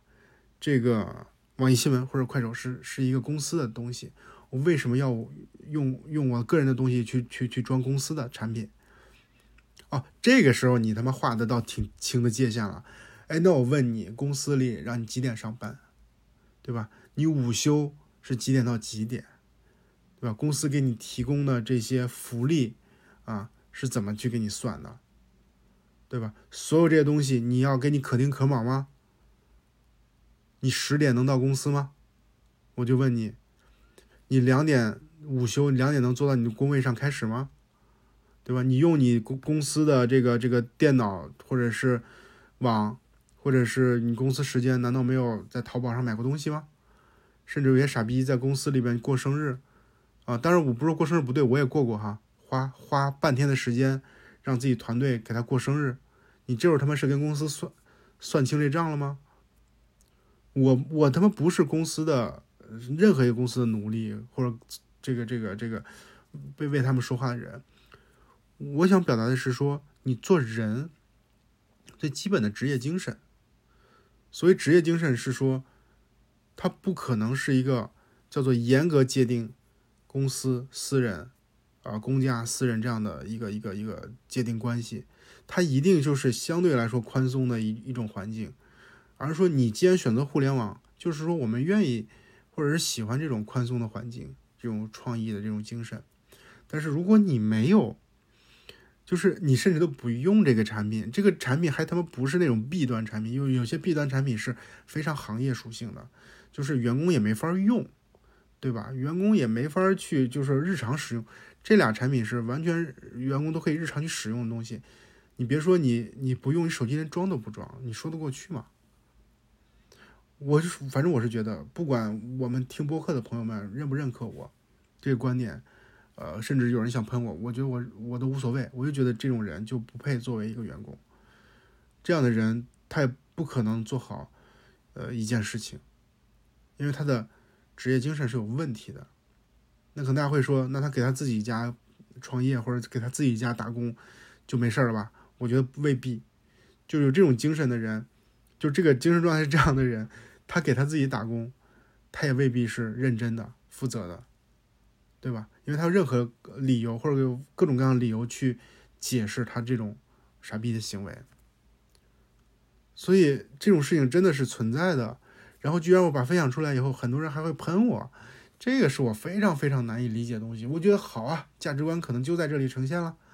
那如果你能接受我或者认可我，那你就是我们就是一块儿的，对吧？我们就是朋友，我们可以交流。如果你不认可我，没关系，你去你去。你去呃听别人的博客，你去看别人内容没关系，对吧？我们不要有往来，对我不我不需要跟所有人去去达成共识、达成一致。这就是我在这件事的一个看法，反正非常简单，非常直接。对，这是第六个故事。哎，我这个情绪有点激动啊，我得呃稳定一下情绪，然后呢和大家分享这个第七个故事。第七个故事呢，呃，相对来说也有点儿，就是一些情绪在里边吧。就是很多的朋友，他们都会关心一个问题，就是怎么和老板汇报，因为他会发现自己不会汇报，导致呃业务做得好还很吃亏，所以说他就会问我说：“哎呀，我怎么才能提高自己向老板汇报的能力啊？”或者把这个词变一下，叫向上管理的能力啊，这个还真的是不容易的。怎么不容易呢？我跟大家讲一个故事。有一次呢，我去，嗯，去找我一个朋友去交流，我们约在一个咖啡厅。然后这个咖啡厅里面，我们俩见面了以后，他跟我说：“你看旁边那一桌呢，就是另外一个一个负责人，一个 leader。”然后我就看了一眼，那个那个朋友呢，满脸焦虑的坐在那个咖啡厅的那个桌前，皱着眉头。啊，非常的焦虑的样子，一眼就能看出很焦虑，然后不说话。我说他咋了呢？他说呢，他刚换了一个上级，啊，这个上级呢，呃，这个这个做事风格啊，职业的方向，就专业的方向跟他完全是不搭的，性别也不一样，所以说呢，他就非常的担心，非常的焦虑，自己没办法跟这样的人沟通，啊，因为这个人呢非常不善言辞。所以说呢，他的上级呢又是一个非常这个外向型的社交型、喝酒型的人才，所以他很焦虑，呃，不知道该怎么办。你会发现这样的问题真的会影响很多人，他不只是说所谓的我们年轻的职场的朋友，甚至像他这种中层，他也一样会为这件事情所焦虑。那怎么向老板汇报更有效呢？我觉得我也没有什么特别的。奇思妙想，我觉得就是会核心有一个点，就是你要主动去迎合老板的习惯，主动迎合老板的习惯。老板喜欢什么样的沟通方式？他喜欢看 PPT 还是看文字？他喜欢你在线上跟他沟通还是线下跟他聊天？他喜欢你白天跟他聊还是晚上跟他聊？他喜欢你跟他说八卦还是跟他有事儿有事儿就说事儿，没事儿别扯淡。对吧？你要摸清楚他的这种沟通的方式，你要你要摸清楚他的这种个人习惯，去迎合他。这个呢，其实就是向上管理。我觉得这个这个没有什么呃错误，没有什么问题。你要知道他是你的上级，再说直接点，他的时间比你时间更值钱，对吧？所以说你要为了他的实验效率的话，你就要摆出一个让他更方便的一种方式。对这个完全没完全没问题，但是呢，我遇到比较扯淡的事情在于说，有的老板不喜欢看 PPT，不喜欢看文档，也不喜欢听别人跟他，就是他的下属跟他汇报。他喜欢看啥？他喜欢看朋友圈 他喜欢看朋友圈所以说，大家摸透他喜欢看朋友圈以后呢，都在干嘛？都在拼命的用朋友圈的方式发朋友圈的方式来汇报工作。比如说这活动上线了，他就在朋友圈里，他下属在朋友圈里就发：“哎呀，这个。”凌晨一点，我们终于这个活动按时的上线了，然后发一张海报，然后，然后让大家都在这个这个呃欢呼庆祝，然后我们的用户怎么去欢迎他，然后我们这个活动效果怎么样，发一张这个图片出来，呃，所有这些东西呢，其实你会发现他这个朋友圈呢，他的家人和朋友肯定是看不懂的，啊，甚至是说他的这个这个这个这个同行。也没办法完全理解，因为它这话语体系呢非常个性化，非常的公司内部化。你会发现所有的这些东西呢都是给他老板看的。那怎么去评价这件事情做的到不到位呢？就看他老板是不是点赞了。他老板如果点赞了的话，就是一个成功的朋友圈汇报方式。如果他老板没点赞，哎，稍微有点遗憾，也不代表没看到。对，所以这就是嗯非常畸形的汇报方式。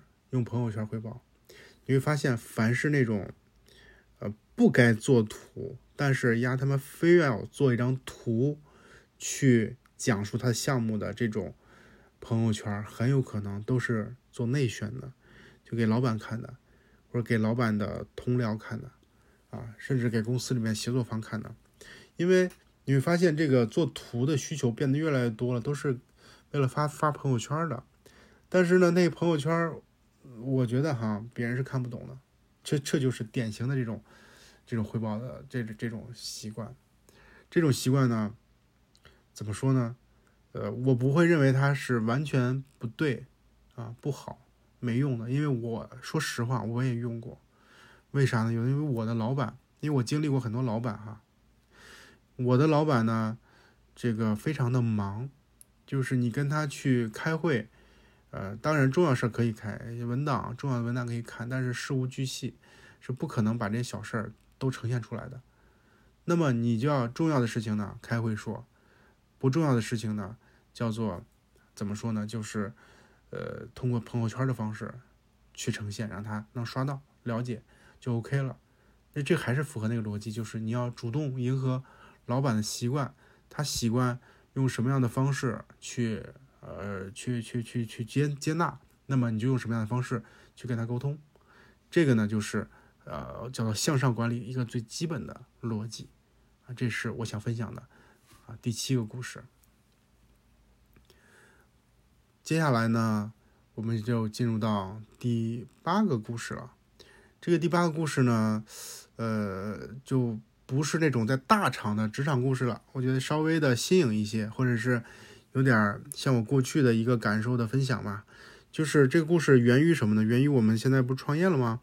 然后在早期我们刚创业的时候，为了节节省成本，我们是去蹭了一个我的一个老朋友他们公司里边的工位，所以呢，我们是在他们公司里边办公，就是你可以理解为他那小区域呢截出来给我了，我们在那办公。我们在那办公的时候呢，就。能看到他们公司里边的一些一些就是奇奇怪怪的事情，还挺好玩的。他这个事情是啥呢？就是我发现我这个朋友他是老板嘛，他就经常去喷他的一个下属，啊，就是骂他那个下属，骂的特别的直接。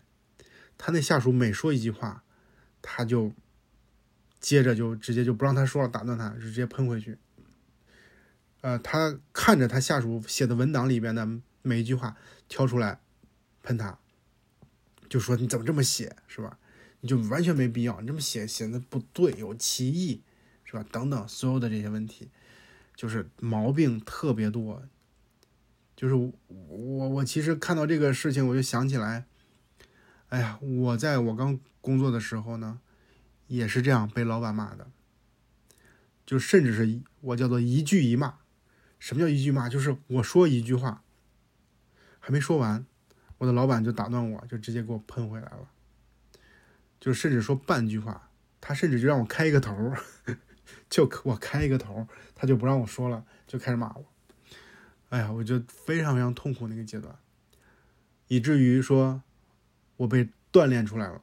锻炼出来什么呢？就是我说话非常的直接，直戳重点，没有前戏，没有过渡。为什么呢？因为我如果有前戏，如果我没有直接去说最核心的点，说了片儿汤话，我就会被骂。所以说我一张嘴，我就要说到老板想听的东西，否则否则我就没有好果子吃。这就是在这种不公正的对待下。不公正的这种环境下，去历练出来的，所以我现在去回想这件事情，我还挺感谢这个老板的，就是，哎，在我刚毕业的时候呢，就让我在这个环境里面去 去去训练，然后以至于说我特别强调逻辑，我认为表达能力很重要，就是我说话挺慢的，但是我认为我的逻辑是清晰的。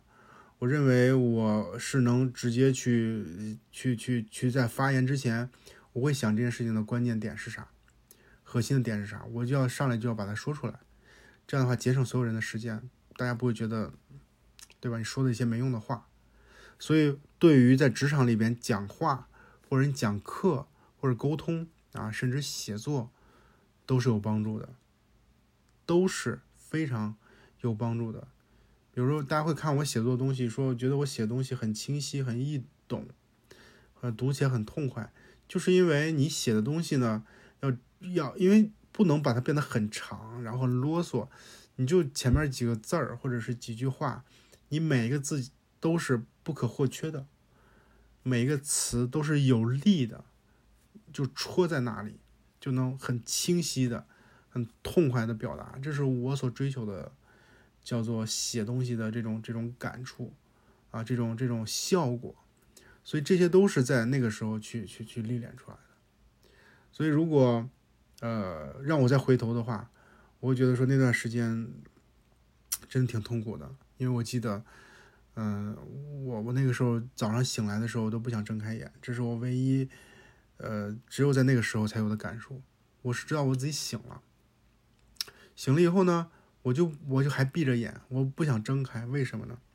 因为我觉得我睁开了以后呢，我又要去面对这个世界了，我要去面对这一天的工作，我这一天的工作呢就会被老板骂，骂的我怀疑自己，骂的我觉得我自己特别的无能，呃，但是呢就是这样啊，在这种环境下，逼着自己把这个能力训练出来了。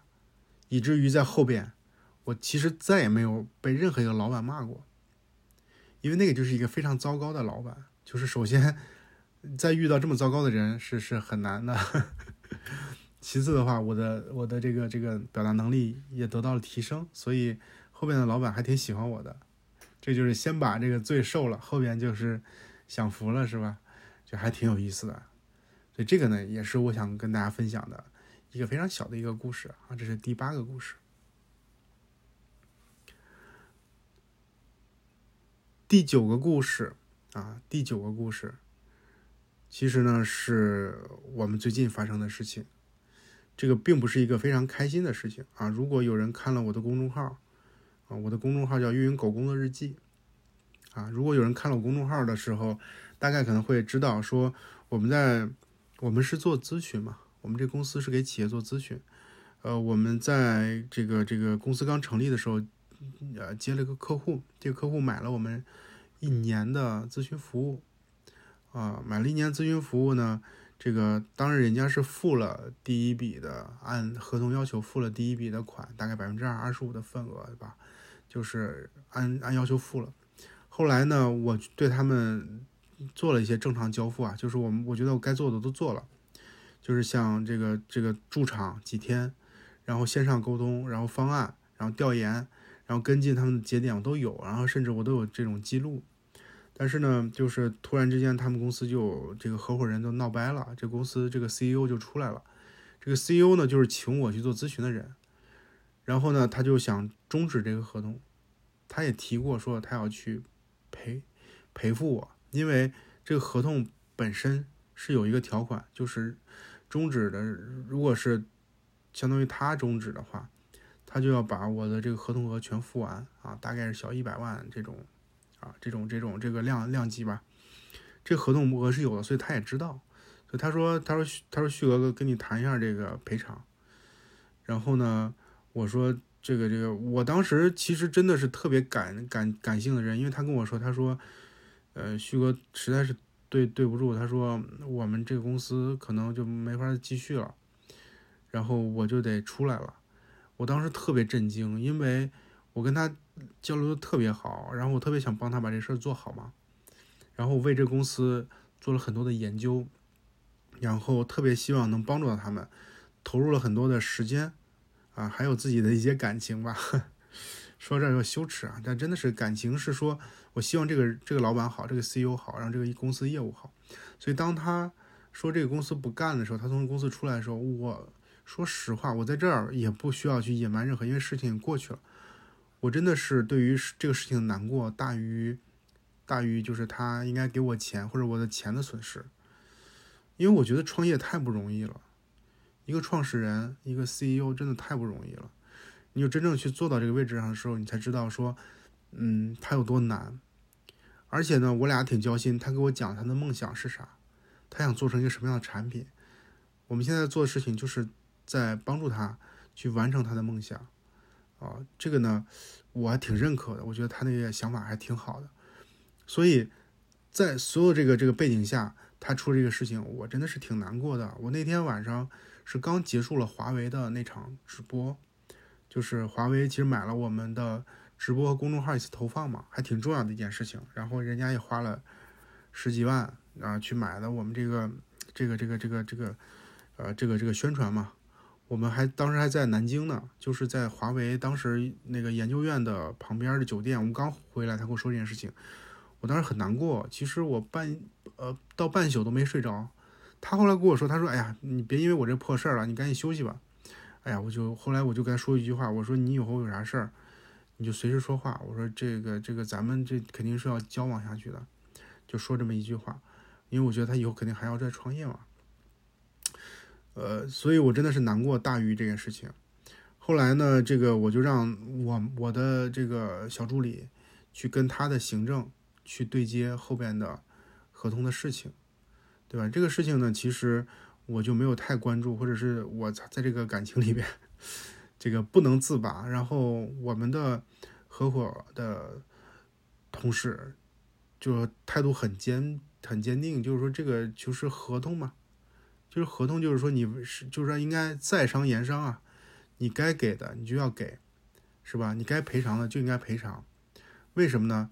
因为这件事情呢，不是说，呃，首先呢，就是我们再跟大家说个逻辑，就是我们能接，就是能承接的客户是有限的，就是不是说我一年能接多少个客户。我既然在九月份接了他这客户，我我就要拒掉很多其他的客户，我要投入很多的时间，所以理论上我有我是有损失的。其次的话，就是在商言商，就是合同，就是为了去约束这件事情。你你终止这个协议，那你其实就要去做赔偿。这个呢是公司我们公司呃达成的一致吧，我也认可这件事情。然后他们在沟通过程当中呢，这个其实对方是不愿意赔的啊，不愿意赔的，就想去协商。但是呢，我们就表达说，我们希望按合同来，他们就没有再多的这个讨论，这件事情就就撂在那儿了。然后我就跟我的小助理说，他们现在应该是正烦的时候，咱先别催人家了，他肯定会赔的。这是我跟开会的时候跟我们同事说的原话。我说人家就是你没见过这个人，这个人是讲诚信的，创业也这么多年了，以前也都是在大厂待的，就大家在行业里面都要脸，你不要去催他了，因为这段时间正好人家分家嘛。就聊到这个事儿上，就是说你你你再等一等。后来呢，他们就听我的，就是有两周没联系。后来说还是没动静，他没有主动去联系我们。我就说你你你再去问一下吧。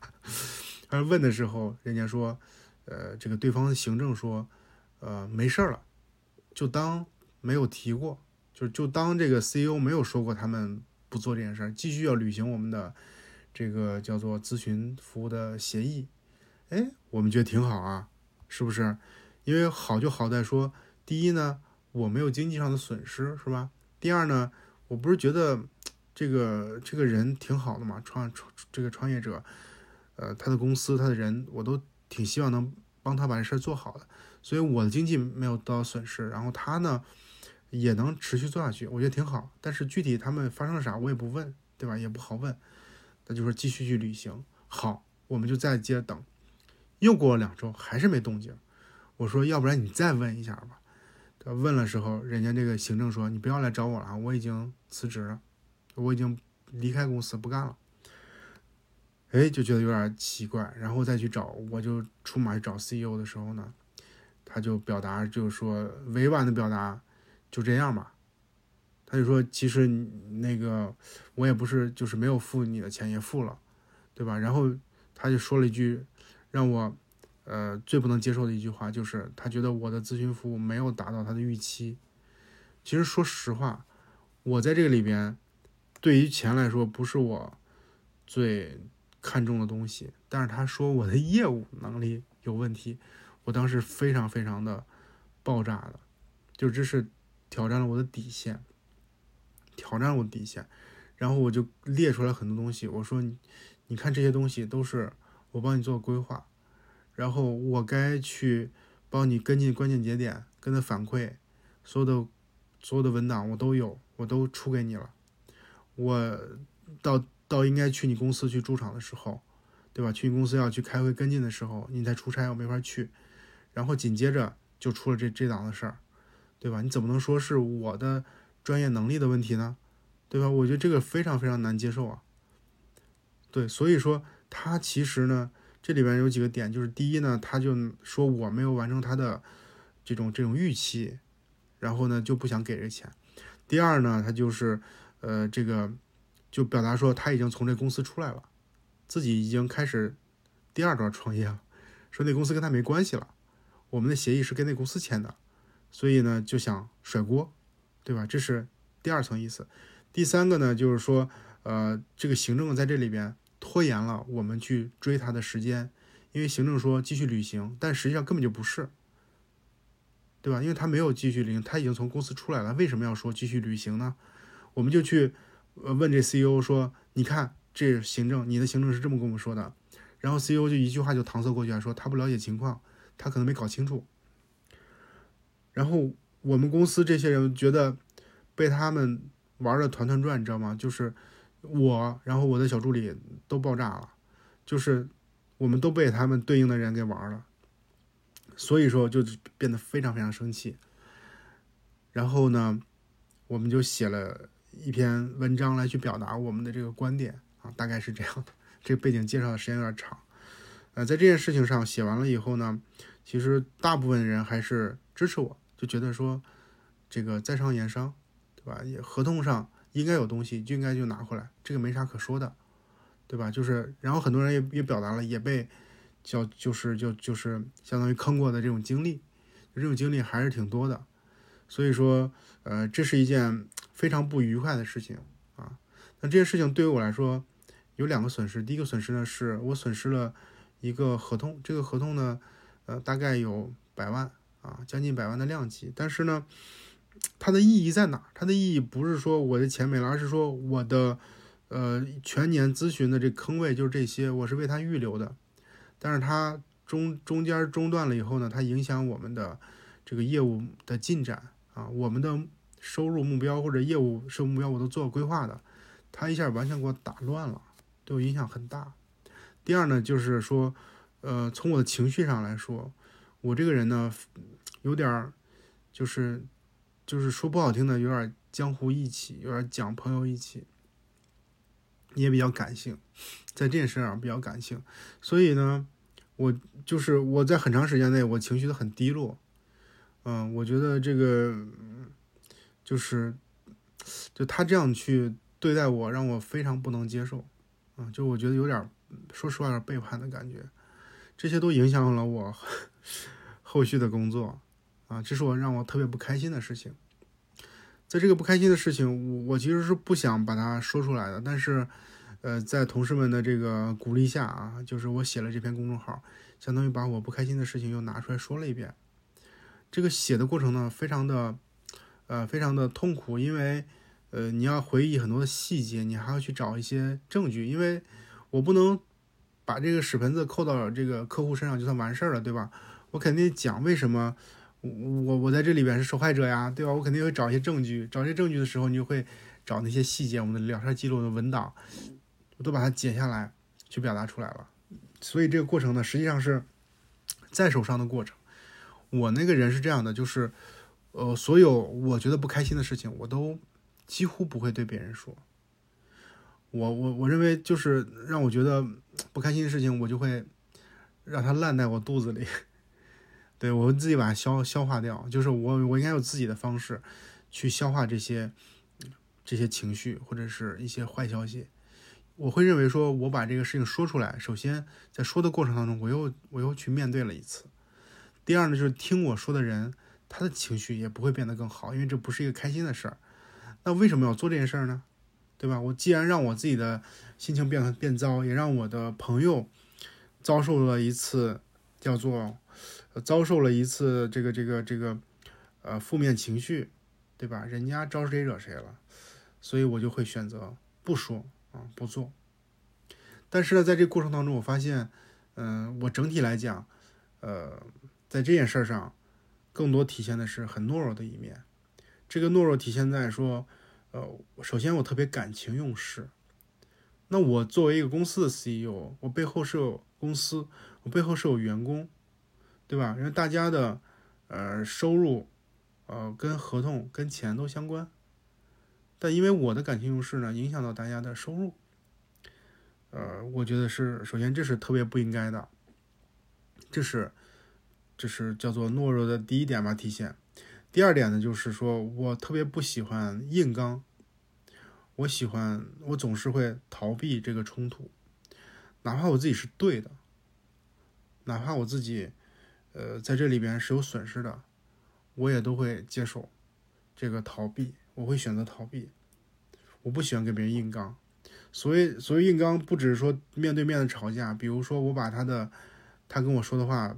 聊天记录贴出来，对于我来说就是一个极大的心理障碍。我觉得这个做法太他妈的狠了，呃，就是就是太刚了，特别特别难难难难接受这种方式。我之前吃过很多这样的亏，啊，吃过很多这样的亏。说实话，就是呃，我的我甚至我我我有时候就完全是站立，啊，完全站立，我也是对的，但是我被。所谓栽赃啊陷害，我也没有选择去硬刚他，然后所以再回头看，其实还是比较呃懦弱的吧，或是躲避这个冲突。那这次呢，又把我这一面又再次体现了，所以在这个过程当中，我又想到了以前就是就是自己呃吃的那些亏吧，然后在这次呃又很复杂。就是又很心疼这个 CEO，但是他又坑我，然后呢，让我也很难面对我的合伙的同事，面对很难面对公司的这个这个这个进展，呃，就非常非常的纠结和复杂的心情，所以那段时间就非常丧。然后呢，那段那段时间晚上回有一天吧，有一天晚上回家，然后呢，我就看到了二零二四年的第一期读库啊。二零二四年第一期读库，它会，呃，就是提前送，它十二月份，二零二三年十二月份就会送到了。这里边的第二篇文章呢，又是老六和窦文涛的一个对话。老六和窦文涛都是河北人啊，他俩在对话的时候，他就说，说河北人不爱张扬啊，不爱说话。然后呢，他们有一句原话叫做“用尽一切努力”。保护个人小世界的平安。啊，我再说一遍，他原话是用尽一切努力保护个人小世界的平安。我觉得我看书真的就是缘分。我在这个时候看到了这篇文章，看到这句话。窦文涛和老六觉得这句话在说他俩，我觉得这句话呢也在说我，因为我也是河北人。我也是这种性格，就是我就在保护自己的个人小世界平安，就哪怕自己是是对的，也会去避免冲突，然后呢，会去感情用事，可能这就是我的性格吧。啊，但是呢，说回来，啊，我最终的这个选择呢，呃，虽然是有很复杂心情，但是我很坚定，啊，很坚定，我就决定这件事情，我不会做太多的过度的追究，啊，因为这件事情怎么说呢？每个人都有自己的做事方式，有自己的决策的逻辑，有自己的方法论，对吧？这是每个人都有不一样的逻辑。但是关键是什么呢？关键是要自洽，要不拧巴，哎，这就没问题，对吧？千万不要说什么呢？比如说，呃呃，你用 A 的这种决策方式啊，比如说要把钱要回来，但是用 B 的这种方式来去看待这个事情，啊，又讲感情。然后又讲江湖，是吧？因为可能早晚会遇到，可能后续还有合作机会等等，那这事儿就拧巴了，这事儿不自洽了。那所谓自洽是说，哎，老子这钱我他妈不要了，对吧？然后我就他妈玩一潇洒，我就自己混一个，就是就是在江湖里边混一个行业里边混这么一个一个一个口碑，然后我也给自己未来也留了一线，就是再跟这个老板相处的机会。这叫做自洽，对吧？就是要么你说斤斤计较，或者说你就在商言商，哎，那也是也是自洽，都可以，都可以。就是每个人的选择不一样，你要选择一个你自己能接受的方式，对吧？你要选择自己的这个这个逻辑就 OK 了。这时候我发现真的是啊，人到中年了，就是不敢说看世界。能看得多清楚，至少看自己是越来越清晰了，就很赤裸裸的把自己呢看透了，然后呢很多事情也到都能想开了，也很淡然了。这件事情呢，应该是我在创业的这段时间里边最重要的一件事情，也是让我们打乱我们这个整个公司节奏的一件事情。我就不想再细说了，因为涉及到一些隐私，就它其实乱了我们很多很多的。节奏，呃，然后我们的情绪，呃，我们的干劲儿，然后我们的信心等等吧，所有东西，甚至我们之间也因为这件事情，因为这个观点不一样，也有一些争争论、争执，呃，可能也是我们太年轻吧，所以这个事情对我们来说影响真的是挺大的，真的不只是几十万的这个这这点儿这些这些数字的影响，嗯，哎，好吧。我我给自己的，呃，这个宽慰是这样的，要向前看啊，要向前看，要看事情好的一面，啊，要看，嗯，相信自己，支持自己的人，对吧？这些东西都会让自己更有信心的继续往前走啊，不要啊一直回头，不要一直回头，这就是我想分享的，嗯，第九件事情，有点沉重。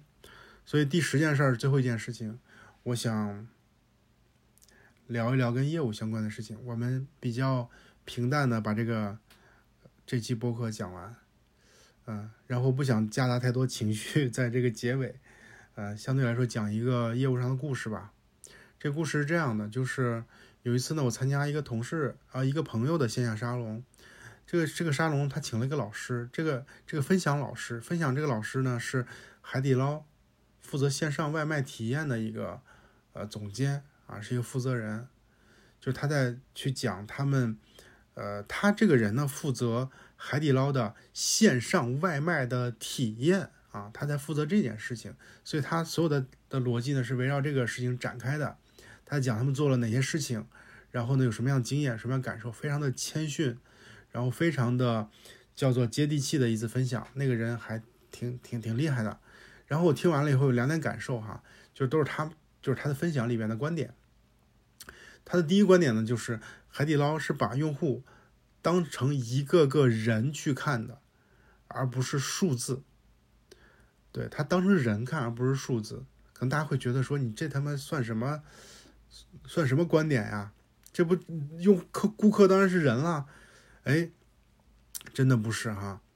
你要知道说，如果说他们。把顾客当成人的话，他会关注的什么？关注个体，个体的需求是有差异的，虽然都是在他们那儿去吃火锅，但是个体的需求是不一样的。比如说，他说，如果说服务员发现顾客呢喜欢吃他那个花生，他那个花生是免费的，他比如说有顾客老老拿那个，老吃的挺快，老夹，那这服务员呢就会持续的给这桌去上这个花生，他不用这个顾客自己去上。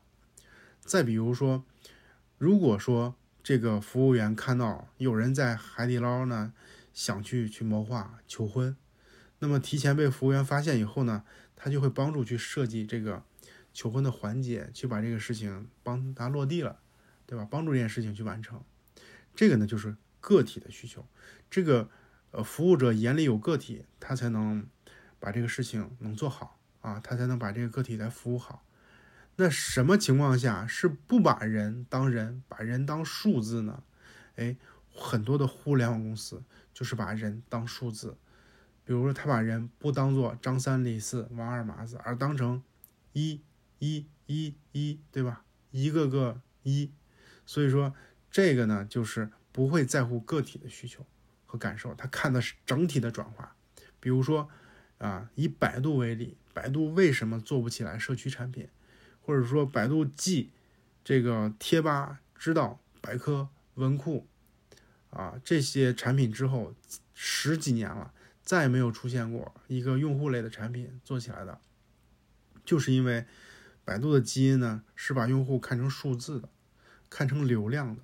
百度讲的是转化率啊，讲的是从搜索到各个产品的流量的转化承接能做到多好。他们评估体验。也是去看这个数据上的这种转化和承接的效果，很少有人去研究用户的需求是啥，都是去想说如何通过去薅百度搜索的这个流量，去把自己的业务做起来。所以说他看的就是转化，因为你去薅百度的搜索的流量，然后搜索的这个这个业务的同学呢，也会找你要转化，对吧？你得你得转化能承接好，人家才会把流量给你，所以这个游戏规则就会变成说，我去把业务做起来，我必须要靠搜索，靠大搜，那大搜呢就要看转化才能会给我流量，我就想办法把转化做上去。那用户体验咋样呢？或者用户感受咋样呢？去你妈的吧，是吧？谁会？这就这个用户体验和感受这件事情是完全不在百度的那个游戏规则里边的，它完全不在那个逻辑里啊！你想他能在乎吗？所以这就是。有人把用户当人，有人把用户当数，对吧？这是这个夫这个人分享人分享的第一个，这个给我印象很深的点。第二很深的点是跟这个事儿类似哈。他说海底捞不看差评率，看差评数。哎，这个点太他妈有意思了，不得不又标了一句脏话啊！海底捞不看差评率。看差评数是啥意思呢？比如说差评率在百分之一啊，比如我举个例子啊，如果说他的用户评价差评率是百分之一，这是不是很低的数字啊？我相信大家都会认为这是很低的数字，是可以被接受的。差评率在百分之一，但是如果你的评价总数这个基数是很大的，比如说有一万个评价，那么你的差评是有一百个。对吧？百分之一就是一百个，所以说，当你看你的差评率是百分之一，觉得没问题的时候，你看你的绝对值就是有一百个差评，这个还是挺大的量级的，就不会是一个比较好的结果了。所以说，你选择看百分之一还是看一百，这就是一个取舍的问题，一个价值观的问题。那对于他们来说，他们认为每一个客户都重要的话，他就不会看百分之一这个数，而而是看一百。那么这里边又有一个反面案例了。这个反面案例不好意思啊，还是举百度啊，还是举百度，就是在百度知道哈这个产品里边啊，之前是至少之前这样有反作弊的系统。这个反作弊的系统是说，因为很多的呃做百度知道营销的人，他会在百度知道里边去发广告啊，去帮他自己的一些客户品牌做推广，但这个呢是是是伤害用户体验的，所以说算法呢。会把这些广告呢，去把它给干掉，但是算法干这广告的时候呢，是有一些误差的，因为它不可能百分之百识别都准确的，它有些误差会导致说本身不是广告的内容呢也被干掉了，所以这个误差越越低啊，这个误差相对来说越低，或者准确率越高啊。我们这么说吧，这个算法识别广告的准确率越高，那么用户体验就越好，因为它伤害的正常用户就越少嘛。我记得当时呢，他们的这个整个这个算法的准确率呢，大概是在百分之九十八啊以上，是接近完美的。所以当时他们这个算法的负责人是觉得这件事情做得非常好，而且没有什么可以提升的空间了。百分之九十八这事儿是能接受的，但是呢，我们作为运营团队，长期会收到大量的核心用户的投诉。这核心用户呢，投诉说自己的好的回答是被删掉了，被删掉了，就是说被误伤掉了，被当做广告给干掉了，就让这核心用户非常的不满。我们就向这个产品或者技术团队去反馈这件事情的时候，经常是没办法去把这个事情能给成功的被重视，是因为大家会会说，啊，这个反作弊的这个负责人说百分之九十八的概率已经挺好了，已经这个成功率很高了，对吧？我们觉得这个事儿是能接受的，所以你不要再跟我说有核心用户在投诉了，对吧？这个事不可能是百分之百。我就觉得非常非常难以理解。你要知道，百度知道是如此大的量级，这百分之二，这百分之二是是会会伤害到很多很多人的，甚至这人里边是有核心用户，这核心用户每天可能会回答几十个，甚至是上百个百度知道问题的。你伤害这么一个核心用户，你实际上对平台的影响就非就是不是一个用户那么简单了。对他长期日就是日积月累的，甚至甚至是几年的这种回答都会被影响，因为这个用户会流失掉啊，他不是一个普通的用户，所以说你如果把这个人当成数字的话，那你就不会介意这百分之二的，不会介意这百分之二的这种这种误伤，你也不会在乎这个核心的用户，因为在这里在他们的概念里没有核心用户。啊，都是一，都是一，所以说这个逻辑就是在于说你怎么去识别。那海底捞它不看差评率，看差评数，但是呢，百度知道呢就看差评率，不看这个差评数，这就会导致说这两个公司对于用户啊，对于顾客是完全不同的两种状态。这两种状态会导致说，嗯，怎么说呢？如果你作为一个技术产品或者做搜索，你可以是一个看转化率、看数字的。但如果说你在乎的是人，你服务的是人，你想做一个社区，你想做一个餐饮店，你想做一个用户类的产品，啊，如果你你不不关注人，你永远做不起来。所以对百度来说，它的对它的这种影响，对它的这种负面的反馈是什么？就是它再也没有做起来过这种产品，因为。他不介意用户嘛？这就是有这样的因果关系。所以从海底捞这个事情，我的感受还挺，就是还挺鲜明的一种震撼，是说我们在互联网公司，很多公司在在在在做决策的时候就看那表里的数，但是呢，你看做服务业的时候，他就会看一个一个鲜活的面孔，去感受这一个个人他们的需求是啥，然后去服务好每一个个体。他认为每一个人都很重要，然后日积月累才能把自己的这个业务、顾客才能滚上去，啊，量才能做下去，口碑才能做上去，这就是行业不一样吧带来的差异。但是我们现在做互联网的人呢，已经进入到这种所谓的下半场，甚至是加时赛了，这互联网已经没落了，啊，已经应应用到要应用到行业里面去了。你不能再拿着以前的那种视角，再去，再去做事情了，对吧？你要关注行业特征，要关注用户的场景，这些只有你深入到那个，所谓说你也去做一天海底捞的服务员，你才知道你的顾客有啥需求，对吧？你才能体现体会到这种这种业务的场景，才能做好线上的这种，呃，这种外卖的体验，这就是，就是现在。做互联网人一定要去补的一课啊！如果是再用以前那种心态，这件事情是肯定是做不起来的。这就是我在这件事上一些认知和感受。好了，这就是我想分享的这十件事情。我说实话，我没想到会有这么长的时间。呃，整个这个播客呢是一口气录完的，保持了一个它的原生的状态啊，一个完整性。呃，问题在于说它太长了。这个，如果说你已经听到了现在啊，听到了这个博客的结尾，我真的非常非常的感谢啊，非常非常感谢。就是，呃呃，你能听到现在，其实也是有一定的，这的对我来说一定的认可或者一定的忍耐吧，或者你把手机放在旁边，然后不小心的就播两个小时，呃，不管怎么样，非常非常感谢你能听到这里，嗯，未来这一年呢，就是我还会持续在贡献，呃，好的播客内容给到咱们，是我们播客的定位还是不变的，我们要去找。